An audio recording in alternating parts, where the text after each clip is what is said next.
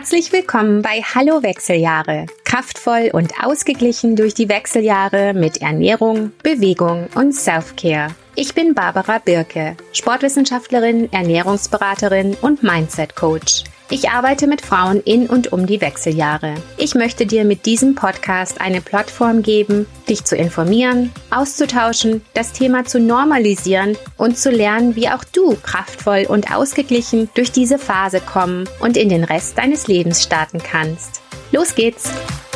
Hallo Ladies! Bevor wir mit der heutigen Episode loslegen, noch ein paar Hinweise von meiner Seite. Erstens, es ist ja im Moment Thema Herzgesundheit sehr groß. Frauenherzen schlagen anders und das ist wichtig, dass wir dafür reden und es viel mehr Bewusstsein zu diesem Thema gibt.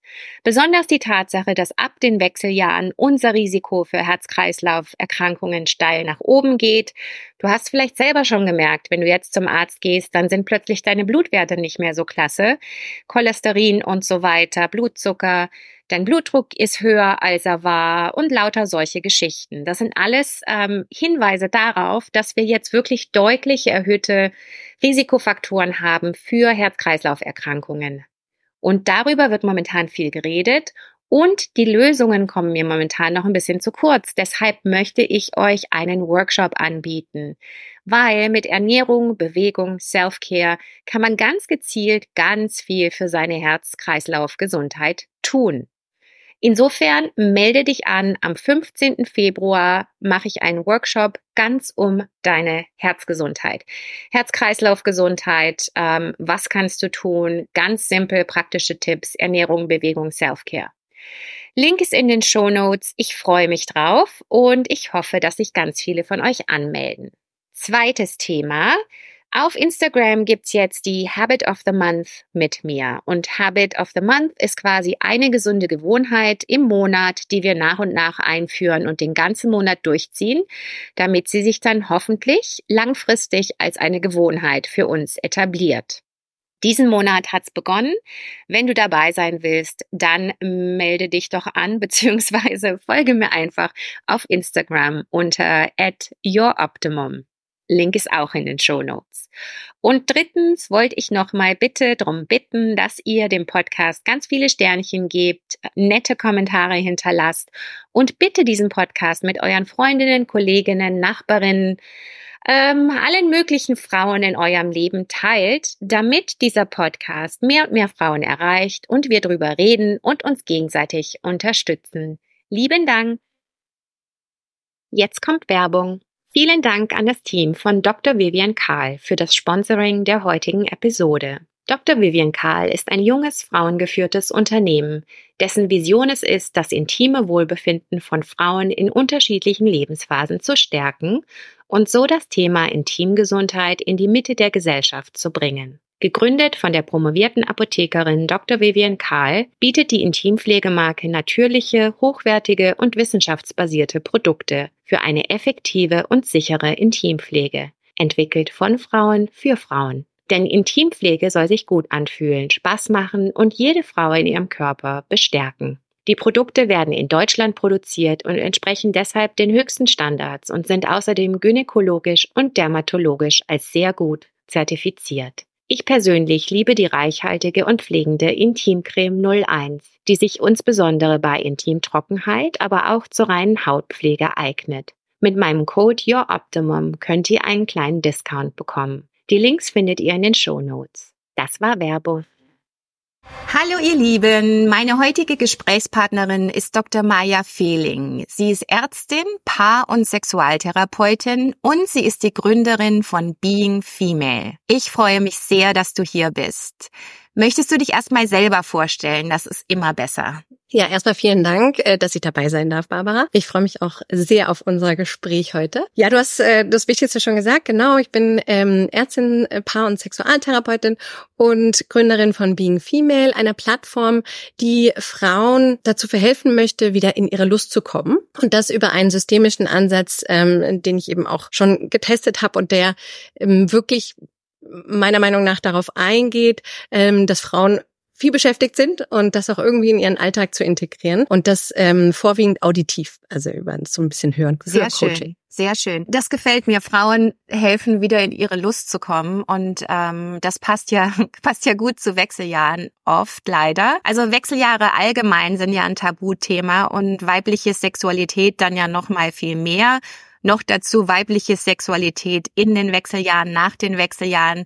Das sind ja alles totale Tabuthemen. Wie bist du dazu gekommen, da tiefer reinzugehen? Also ich bin selbst 44 Jahre, werde nicht jünger und das heißt, das Thema wird auch für mich einfach interessant und finde es persönlich auch spannend. Diese verschiedenen Phasen, die man im Leben einer äh, Frau eben durchmacht, mehr als äh, Männer, wir sind zyklische Wesen an sich, aber eben auch diese verschiedenen Phasen ist ja total spannend. Und Frauengesundheit hat mich sowohl in der Medizin als auch dann irgendwie in der humanitären Medizin, wo ich viel gearbeitet habe, so in, im afrikanischen Raum, dann in der digitalen äh, Medizin immer beschäftigt und dann eben äh, wollte ich es wollte ich's wissen und habe gegründet äh, mit Being Female und deswegen ist es bei uns einfach auch ein Fokus geworden. Und ich glaube, ich habe schon immer irgendwie gemocht, über, über Tabuthemen zu sprechen und äh, vielleicht auch manchmal so ein bisschen zu provozieren und äh, meine Freundin auch davon zu überzeugen, dass es wichtig ist, sich zu masturbieren und äh, etc. Also ich glaube, das hat mir immer so ein bisschen. Ja, sehr schön. Sehr schön. Das ist ja in Wechseljahren auch total wichtig, dieses mit den Freundinnen drüber reden ne? und einfach mal sagen, okay, was weiß ich, das und das passiert bei mir, so und so geht's mir und dass man sich da nicht zurückhält und, und einfach mal drüber spricht. Das hilft total. Und je mehr ich von Frauen höre, auch über meinen Podcast, desto mehr höre ich auch, wie viel den Frauen das hilft, einfach Podcasts zu hören und zu hören, hey, ich bin nicht allein damit, ne? Mir geht das, mir geht das nicht allein so. Und ich finde, da ist Wechseljahre und Sex ein riesen, riesen Thema. Dinge wie äh, vaginale Trockenheit und Libidoverlust und Schmerzen beim Sex. Und was ich jetzt immer wieder höre, was mich total, ehrlich gesagt, was mich echt ein bisschen ähm, stresst, weil ich da echt Schiss davor habe selber, ist diese Orgasmusprobleme, die ich jetzt immer mehr höre von Frauen, dass man einfach dann Probleme bekommt, einen Orgasmus zu bekommen oder dass der sich nicht mehr so gut anfühlt wie vorher und all diese Dinge, das ist doch total doof. Also kannst du erstmal erklären, warum ist das so, dass das in den Wechseljahren so ist? Hängt wahrscheinlich mit den Hormonen zusammen und so weiter, ist mir schon klar, aber erklär du mal bitte, wie das zusammenhängt und danach gehen wir dann auf, was können wir tun. Sehr gerne. Vielleicht ganz kurz, um noch aufzugreifen, was du vorhin gesagt hast mit den drüber reden. Ich äh, bin da ganz, ganz bei dir. Wir haben auch äh, ganz viele Frauenkreise geleitet und das Spannende ist wirklich, dass man äh, wirklich Fremde, die einmal dazukommen, fremde Frauen, die sich zum ersten Mal getroffen haben und das brauchte einen Icebreaker und das war einfach darüber, dass ich über meine Erfahrungen gesprochen habe. Und und dann ging's los und das war herrlich. Also das war wirklich, das ist so bereichernd und ich glaube, wir können gegen, gegenseitig voneinander so viel lernen. Ich bin zwar Ärztin, aber die Medizin ist nur ein kleiner Teil in dem ganzen äh, Wechseljahrenkomplex. Deswegen ähm, finde ich es auch wichtig, dass wir da vielleicht noch einen Schritt zurückgehen. Du sagst, dass das Symptome sind von der Menopause. Da würde ich sogar sagen, das sind Sachen, äh, Probleme, ähm, Aspekte der Gesundheit, die in dieser Zeitphase, in der wir uns auch mit Menopause beschäftigen, vorkommen können. Ob sie wirklich zusammenhängen mit der Menopause an sich, also sprich mit den hormonellen Ver äh, Veränderungen, das ist nicht immer der Fall.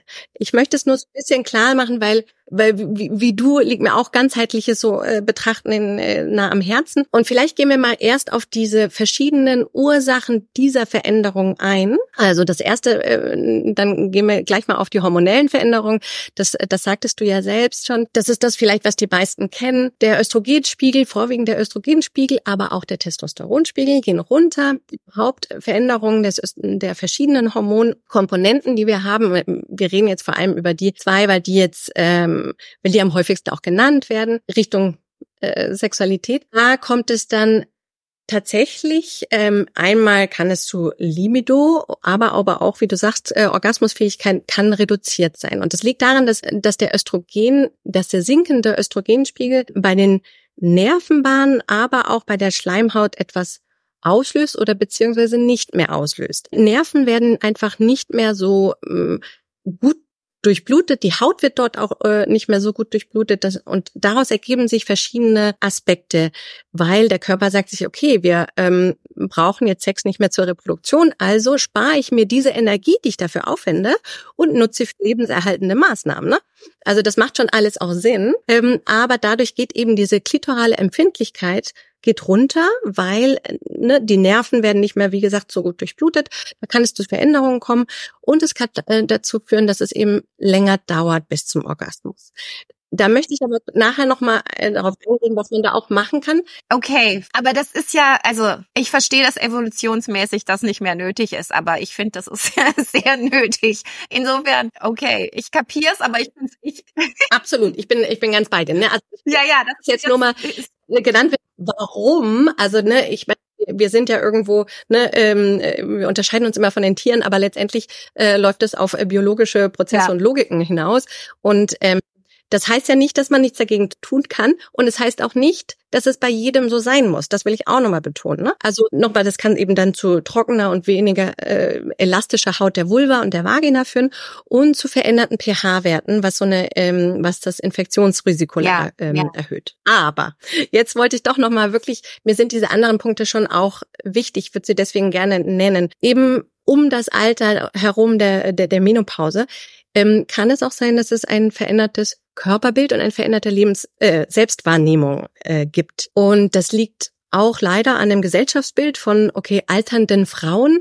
Da kann Unsicherheit und Stress ähm, verursachen, die dann sich negativ auf die Sexualität auswirken können. Frauen werden da häufiger als Männer nach ihrem Aussehen geurteilt, nach dem Alter, erschlaffte Brüste, ähm, vielleicht die auftretende Inkontinenz äh, ist ja. nicht sexy und Falten. Ja, nee, das, ähm, das ist super, dass du das sagst, weil es ist auch, ich habe ja vorhin gesagt, Sex ist jetzt nicht mein Spezialthema, aber es ist so, dass wenn ich mit Frauen im Coaching arbeite und wenn sie ihr, ihre gesunden Gewohnheiten upgraden und dadurch sich ihr Wohlbefinden verbessert und ihr Selbstgefühl verbessert sich oft auch der Sex. Also das, das hängt total zusammen. Hast du total recht, natürlich. Also es gibt, es gibt mit Sicherheit einen Teil und es gibt, es gibt ja auch in der Ernährung, Bewegung, wie du dich um dich selber kümmerst, gibt's ja auch einen, einen, Teil, der jetzt nicht mit den Wechseljahren zusammenhängt, sondern das ist das, wie du schon die letzten vielen Jahre dich um dich selber gekümmert hast. Und um die Wechseljahre, wie soll ich sagen, fliegt dir das irgendwie um die Ohren, weil halt jetzt noch dazu die Hormone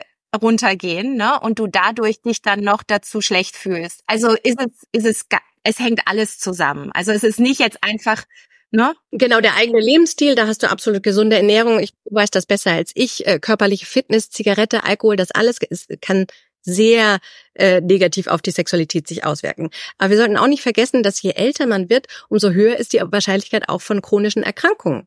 Körperliche Beschwerden kommen dazu, Gelenkbeschwerden. Dann ist man auch im Bett nicht mehr ganz so ne, agil. Äh, chronische Erkrankungen können sowohl an sich die Libido oder eben auch die, die die physische, das physische Wohlbefinden beeinflussen. Diabetes, Herz-Kreislauf, aber auch mentale ähm, Probleme, sei es Depression. Ähm, und dann aber auch die Medikamenten, die man dafür einnimmt, die selbst können auch wieder Auswirkungen auf die sowohl Libido als auch überhaupt die gesamte Sexualität haben.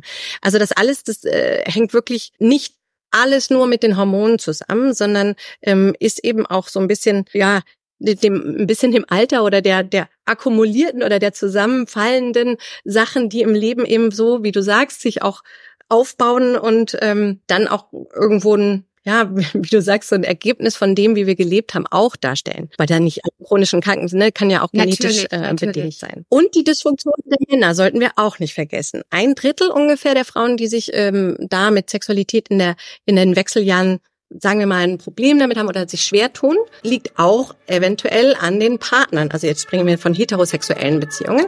Aber ähm, das sollten wir auch nicht außen vor und vergessen. Ähm, das heißt, die Einbeziehung der Männer könnte da auch recht wichtig sein. Überhaupt Beziehungsprobleme, ja, ne? Das ist, wenn Langzeitbeziehungen. Ja, ja, natürlich. Also das ist das ist natürlich ein Riesenthema. Wie ist die Beziehung? Will man überhaupt ähm, aus der Sicht ähm, Sex haben oder nicht? Aber wenn wir jetzt mal annehmen, also logisch, ähm, Lebensweise, wie ernähre ich mich, wie fit bin ich, ähm, wie kümmere ich mich um mich selber, wie ist mein Selbstbild, wie ist meine Beziehung. Lass uns mal annehmen, das ist alles gut. Also es ist eine Frau, die kümmert sich um sich selbst, die kennt ihren Körper gut, die ernährt sich gut, die bewegt sich, die ähm, hat jetzt ähm, nicht wahnsinnig chronische Schmerzen oder irgend so ein sowas, was natürlich total das Ganze noch viel schwerer macht, sondern die ist eigentlich ganz gut beieinander und dann funktioniert's nicht. Dann hat sie Libido-Verlust und Lass uns mal bei Libido anfangen, weil wir haben ja einige Facetten, die da, die da mit reinspielen. Aber was kann man tun bei Libido-Verlust? Außer Sportbewegung, Ernährung und so weiter. Also das, was du, die Frau, die du da skizzierst, ist ja, äh, ist ja top. Die wollen wir alle sein, oder? Jo. ähm, das heißt, also so wie ich dich verstehe, ähm, beziehst du dich auf Frauen, wo wirklich die, die hormonelle Veränderung die Hauptursache ist für die, äh, sagen wir mal, die reduzierte genau. Lust auf Sex. Genau, Verstehe ich genau. Mhm. Vielleicht nur als Kommentar, das ist tatsächlich auch studiemäßig in den seltensten Fällen so. Es ist meistens ein biopsychosozialer Komplex. Ähm, das heißt, warum das wichtig ist zu erwähnen, ist eben auch, dass die Therapie sehr wahrscheinlich nicht durch einen Aspekt, ich sage jetzt nicht eine Pille, es sind ja mehrere, aber äh, eine Pille ähm, erfolgen kann. Das nur mal vorweg. Aber äh, jetzt gehen wir trotzdem auf die hormonellen äh, Veränderungen ein. Dann, du fragst wahrscheinlich, was man da machen kann. Also ich glaube, mehrere Sachen, die man zusätzlich machen kann. Also du, du sprachst schon von der körperlichen äh, Fitness. Dazu gehört ja irgendwo Sex auch. Tatsächlich macht Sex auch Lust auf Sex. Das heißt, auch in der Phase vor äh, in der perimenopausalen Phase und in der Menopause wird in Studien tatsächlich empfohlen, mehr Sex zu haben, damit eben auch nicht nur um die Stimulation der, also vom kognitiven her, von dem, vom Gehirn her, dass man sagt, okay, das gehört wirklich, das ist Teil meines Lebens, das möchte ich, tatsächlich auch von den Schleimhäuten, ähm, äh, ist das, wirkt sich das positiv auf die Schleimhäute aus. Ich weiß nicht, ob du jetzt schon äh, auf die, die Hormon, Hormonersatztherapie ähm, zu sprechen kommen willst, weil das natürlich ist das so ein bisschen the holy grail, äh, viel diskutiert, sehr emotionales Thema, aber das ist natürlich eine Möglichkeit, Möglichkeit für jede Frau, die am besten sollte man da schon eine sozusagen so eine Grundanalyse mal machen in der per Perimenopause, also wenn schon so ein bisschen der Zyklus unregelmäßig wird etc., sollte man mal äh, den Hormonstatus äh, ermitteln und schauen, wie es da so aussieht, damit man einfach weiß, okay, mh, hm, wenn man dann Symptome hat, die sagen wir mal, ne, da ist jetzt meine Lust äh, wirklich, die geht jetzt gerade in den Bach runter und dann hat man einen Laborwert, dann kann man da die Verbindung herstellen oder eben nicht. Dann kann man schon mal sehen, okay, da geht's, da geht's richtig runter.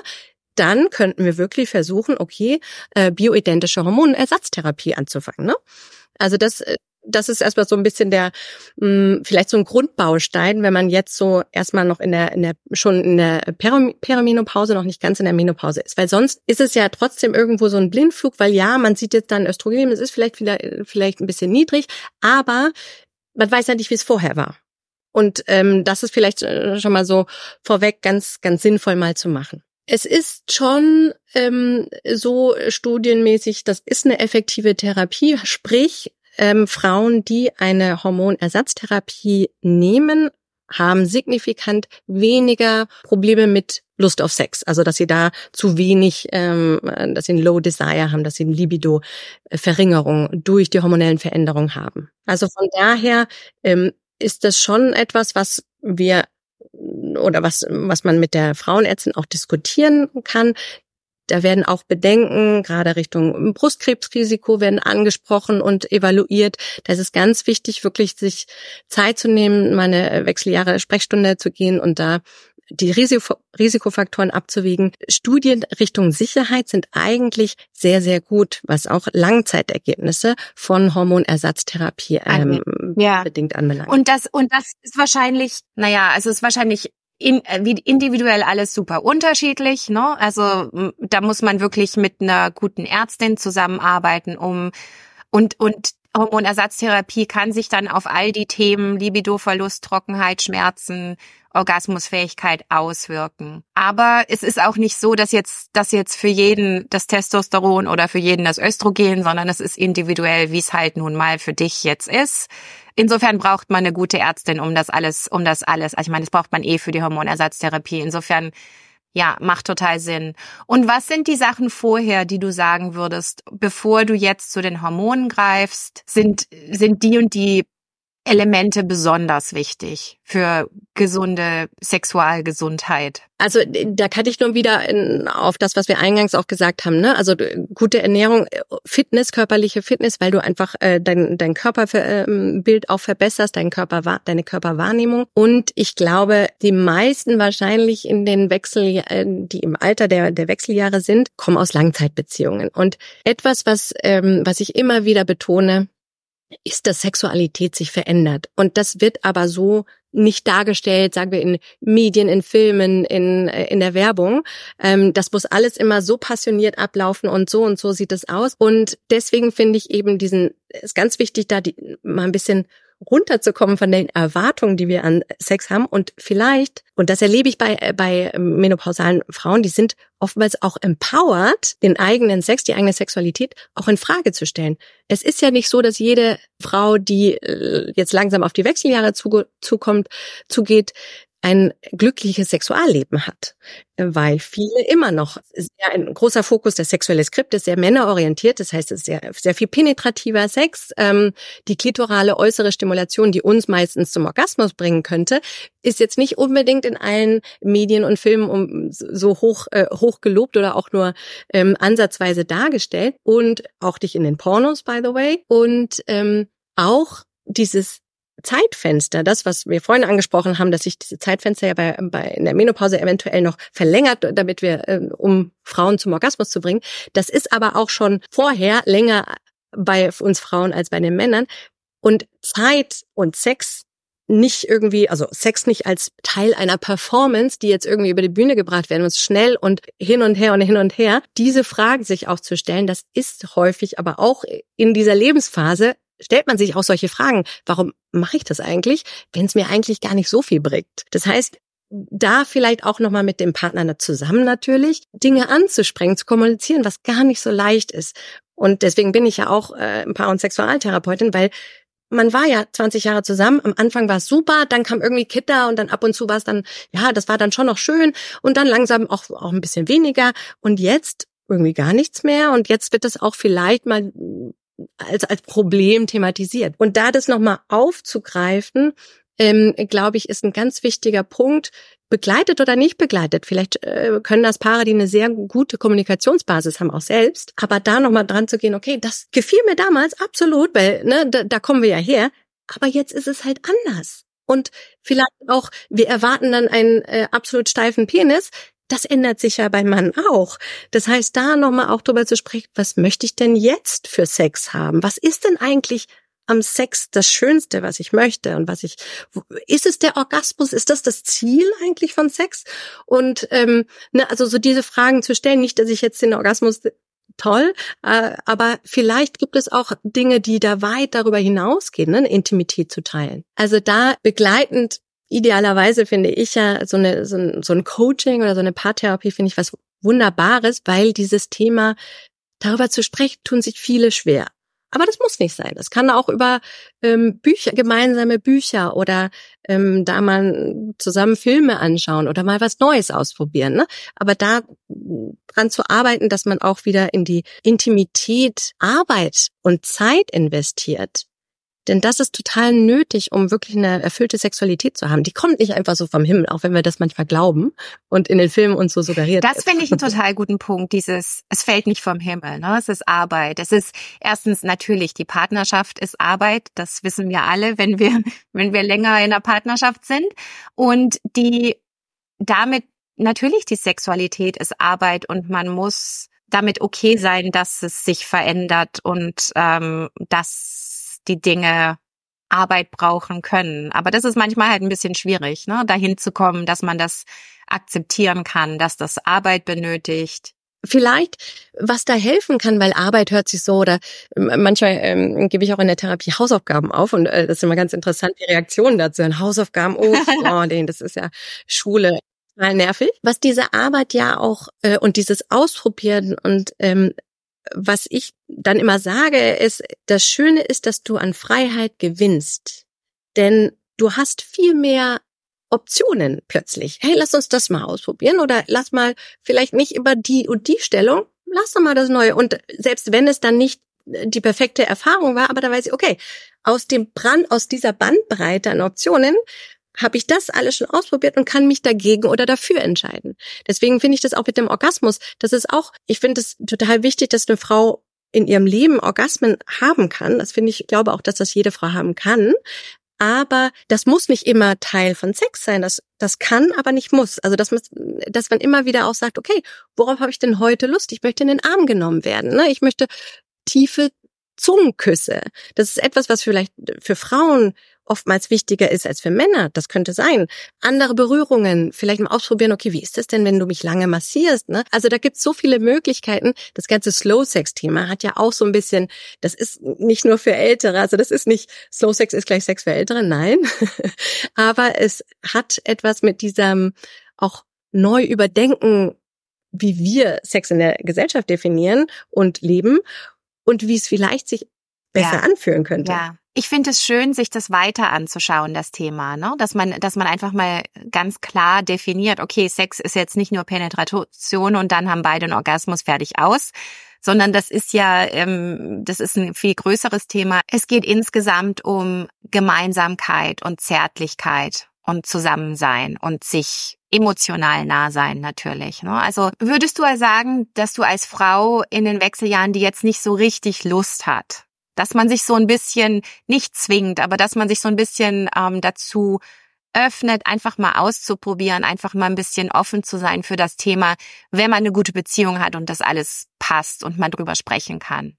Ich finde es eine ganz spannende Frage, denn oftmals ist, wenn uns etwas, wenn etwas sozusagen fehlt, nehmen wir das ja nicht unbedingt als Fehlen wahr. Und deswegen sage ich auch eigentlich nie Lustverlust, sondern Lustdifferenz. Und das heißt, dass, dass das erstmal zum Problem wird, wenn es da zu dieser Friction kommt, zu dieser Reibung, zu einem Beziehungskonflikt, weil jemand möchte etwas, jemand hat ein Bedürfnis und der andere hat aber ein ganz anderes Bedürfnis. Und da ja. clasht es dann. Ne? Also deswegen äh, finde ich auch ganz wichtig, dass musst du? Nein. Du musst überhaupt nicht. Wenn du keinen keinen Bock hast, nein. Aber es, es liebt, und da kommen wir wieder auf die Beziehungsarbeit, es sind in der Beziehung sind es nun mal zwei Menschen. Und das heißt überhaupt nicht, dass eine Frau oder nochmal anders formuliert, es ist ganz wichtig, dass man die eigenen Grenzen, also das, was du jetzt nanntest, da würde ich so sagen, Bedürfnisse, Wünsche und Grenzen sind so für mich so die, die diese drei Bestandteile, was, wo man sich selber auch mal fragen muss, was ist denn eigentlich so, ähm, was sind meine Bedürfnisse, meine Wünsche, aber eben auch meine Grenzen. Und äh, wir Frauen sind bei gerade bei Grenzen setzen nicht nicht unbedingt so sagen wir äh, direkt oder mutig. Sehr, sehr guter Punkt. Und da noch mal dahinter zu gehen und zu sagen, okay, ich habe jetzt keine, ich irgendwie habe ich keine Lust mehr auf Sex. Ne? Sagen wir mal, das ist jetzt so der Fall und ich merke, dass du das hast. Das ist ja schon mal schon allein diese Anerkennung ist oftmals für Männer, die oder ne, für den Partner, der vielleicht dieses Bedürfnis geäußert hat, und das Ganze ja als Ablehnung, das darf man ja nicht vergessen. Die andere Seite hat ja auch Emotionen und ähm, äh, nimmt das als Ablehnung und vielleicht auch persönlich als Ablehnung der Partner, des Partners selber äh, wahr, ähm, dass man darauf eingeht, hey, ich sehe, dass du das willst und irgendwie will ich das nicht. Ähm, ich weiß auch selber vielleicht nicht, woran es liegt oder ich weiß, woran es liegt oder hey, ich habe da was drüber äh, gelesen in der in der Menopause, kommt das häufig vor. Vielleicht können wir versuchen, da gemeinsam dran zu arbeiten. Auch so ein bisschen, hey, was gefällt mir, was nicht. Viele erleben auch in, in Langzeitbeziehungen so ein entweder so ein Automatismus, dass das halt, okay, Sex gehört so ein bisschen dazu, aber äh, ist jetzt nicht unbedingt so, wie ich es haben würde und dann ne, sind sich da so eingeschliffene Modelle oder sogar eben unangenehm und dann wird's, da kommen wir dann auch noch später dazu, das ist so ein bisschen so, oh, da muss ich jetzt durch. Und das ist so ein bisschen der, der, der, der kritischste Fall, würde ich sagen. Aber wenn es so ein Einschleifen ist, dann vielleicht wirklich da aktiv kommunizieren mit dem Partner. Das sage ich immer, ne, und das hört sich so einfach an, aber ich weiß, dass es das nicht ist. Aber genau, also das ist, glaube ich, ganz wichtig, die eigenen Grenzen und Bedürfnisse da anzusprechen und dann irgendwo ein Mittelweg, wie auch immer der aussieht. Das heißt nicht, dass man Schmerzen akzeptiert. Das heißt nicht, dass man über eigene Grenzen geht, sondern das heißt, dass man als Paar gemeinsam eine, eine Intimität definiert, die beiden gut tut. Und bin mir sicher, dass es das gibt. Das gibt es garantiert. Was ist denn sexy und, und was nicht sexy ist? Das ist auch etwas, was sich stark ändert. Ne, früher war es vielleicht der Sixpack und äh, die Nacktheit an sich und Äh, und dann irgendwann während der Kinderzeit wird es vielleicht, wenn der Partner liebevoll mit dem Kind umgeht oder die Frau äh, irgendwas anderes macht als ne, bei Männern ändert sich das viel häufig we etwas weniger, aber bei Frauen ist es dynamischer und in den Wechseljahren kann es wieder was anderes sein. Ne? Also deswegen da auch noch mal ähm, drauf schauen, was was einen denn erregt. Ne? Und erregt heißt nicht so, ich spring dich jetzt an, sondern erregt, hey, hey, ich bin mit einem tollen, fantastischen Menschen zusammen und ah ja, deswegen liebe ich dich und das ja, und deswegen begehre ich dich auch. Und klar ist es auch die Geschichte, aber ich glaube, es ist immer ganz wichtig, nicht nur in die Vergangenheit zu schauen, weil dann kommt so manchmal, ah, man, das war, das war so schön und immer so diese Rück. Ich finde, das, das Wichtigste ist das Hier und Jetzt gerade, immer, ne? So wie dieser Mindfulness-Gedanke. Und im Hier und Jetzt das zu definieren, was mich jetzt geil macht, was mich, was mir jetzt gefällt, was mir jetzt, was sich jetzt gut anfühlt. Und ich Wer darüber spricht, findet man garantiert mit dem Partner Übereinstimmungen. Man war ja schon ein paar Jahre mit, ja. miteinander auch zusammen. Also es gibt einen ganz großen Paar Partnerschaft Aspekt natürlich in der Sexualität, ne, ein Kommunikationsaspekt. Und dann gibt's den Frauen körperlichen, also bei Männern natürlich auch, aber wir sprechen ja hier jetzt über die Frau. Es gibt den körperlichen Aspekt, des, wie bin ich mit mir selber im Einklang, wie kenne ich mich, wie fit bin ich, wie wohl fühle ich mich, all diese Elemente und dann natürlich der hormonelle Teil, der in den Wechseljahren dazukommt unter Umständen. Und ähm, bei manchen, bei manchen sagst du, äußert sich das stärker als bei anderen. Also es gibt auch Frauen, die haben damit eigentlich gar kein Problem. Erlebe ich auch immer wieder, ne? dass, dass manche Frauen, so, so lang, also das mit, den, mit der Trockenheit, mit der vaginalen, das höre ich öfter, aber da ist ja die vaginale Estriolcreme super und dann hat man das eigentlich im Griff. Und bei manchen Frauen reicht das ja völlig. Genau, also es ist äh, so, dass die Frauen, die eine äh, Hormonersatztherapie nehmen, weniger häufig über auch diese Trockenheit und über Schmerzen äh, bei der Penetration berichten. Aber es kann schon sein, dass selbst die Frauen, die eine Hormonersatztherapie äh, äh haben, solche Symptome haben und zusätzlich noch eine Östradiolcreme nutzen. Genau, also das, das kommt schon auch vor. Und sonst gibt es natürlich Hormonen, also non nicht hormonale äh, hormonelle Lösungen, ne, Glycerin basiert etc. Also da oder Hyaluronsäure haltig und die können erstmal auch ausprobiert werden. Ne? Also da würde ich auch nicht beim ersten Präparat enttäuscht ähm, zurückschrecken, sondern wirklich mal eine Reihe durchprobieren. Das, was manchmal gesagt wird, okay, wasserbasierend, weil es dann mit, ähm, mit Kondomen nicht Probleme gibt. Das ist, glaube ich, dann in dem Alter auch manchmal nicht mehr ganz so das, das Thema.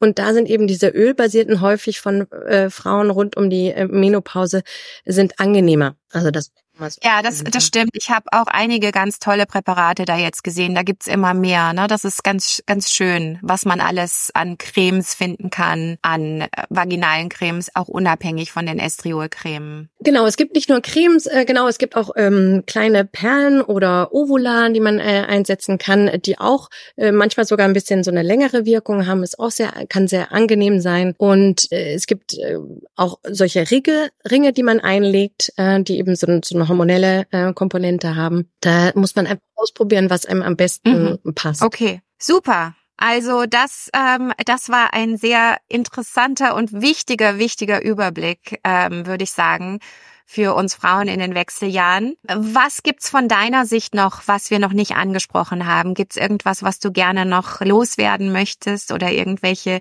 letzten Worte?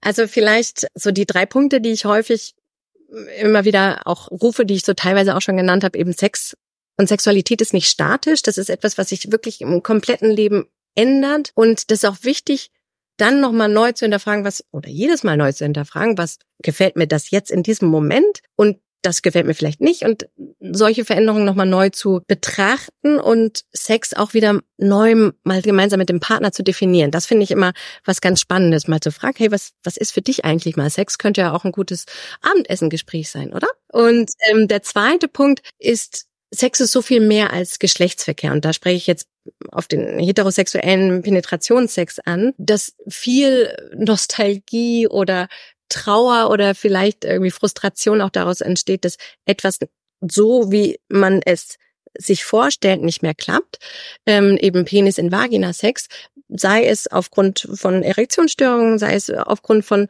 äh, Schmerzen. Und ich, äh, Schmerz ist sowieso etwas, was auf gar keinen Fall akzeptiert werden ähm, sollte, denn das Gehirn verbindet dann Schmerz mit Sex als was Negatives. Und Sex wird dann definitiv ähm, die Libido geht definitiv runter, weil Sex einfach als irgendwas Negatives da äh, ähm, im, ja. im Gehirn ja. abgespeichert wird. Deswegen also bei, bei Schmerz sowieso nicht, aber sonst auch hinterfragen, ob das denn alles so sein muss, äh, wie es war, oder ob es andere Aspekte der, des Sexes äh, geben kann, die man vielleicht ähm, mal mehr ausprobieren kann. Oral, anal, irgendwo anders stimuliert, etc. etc.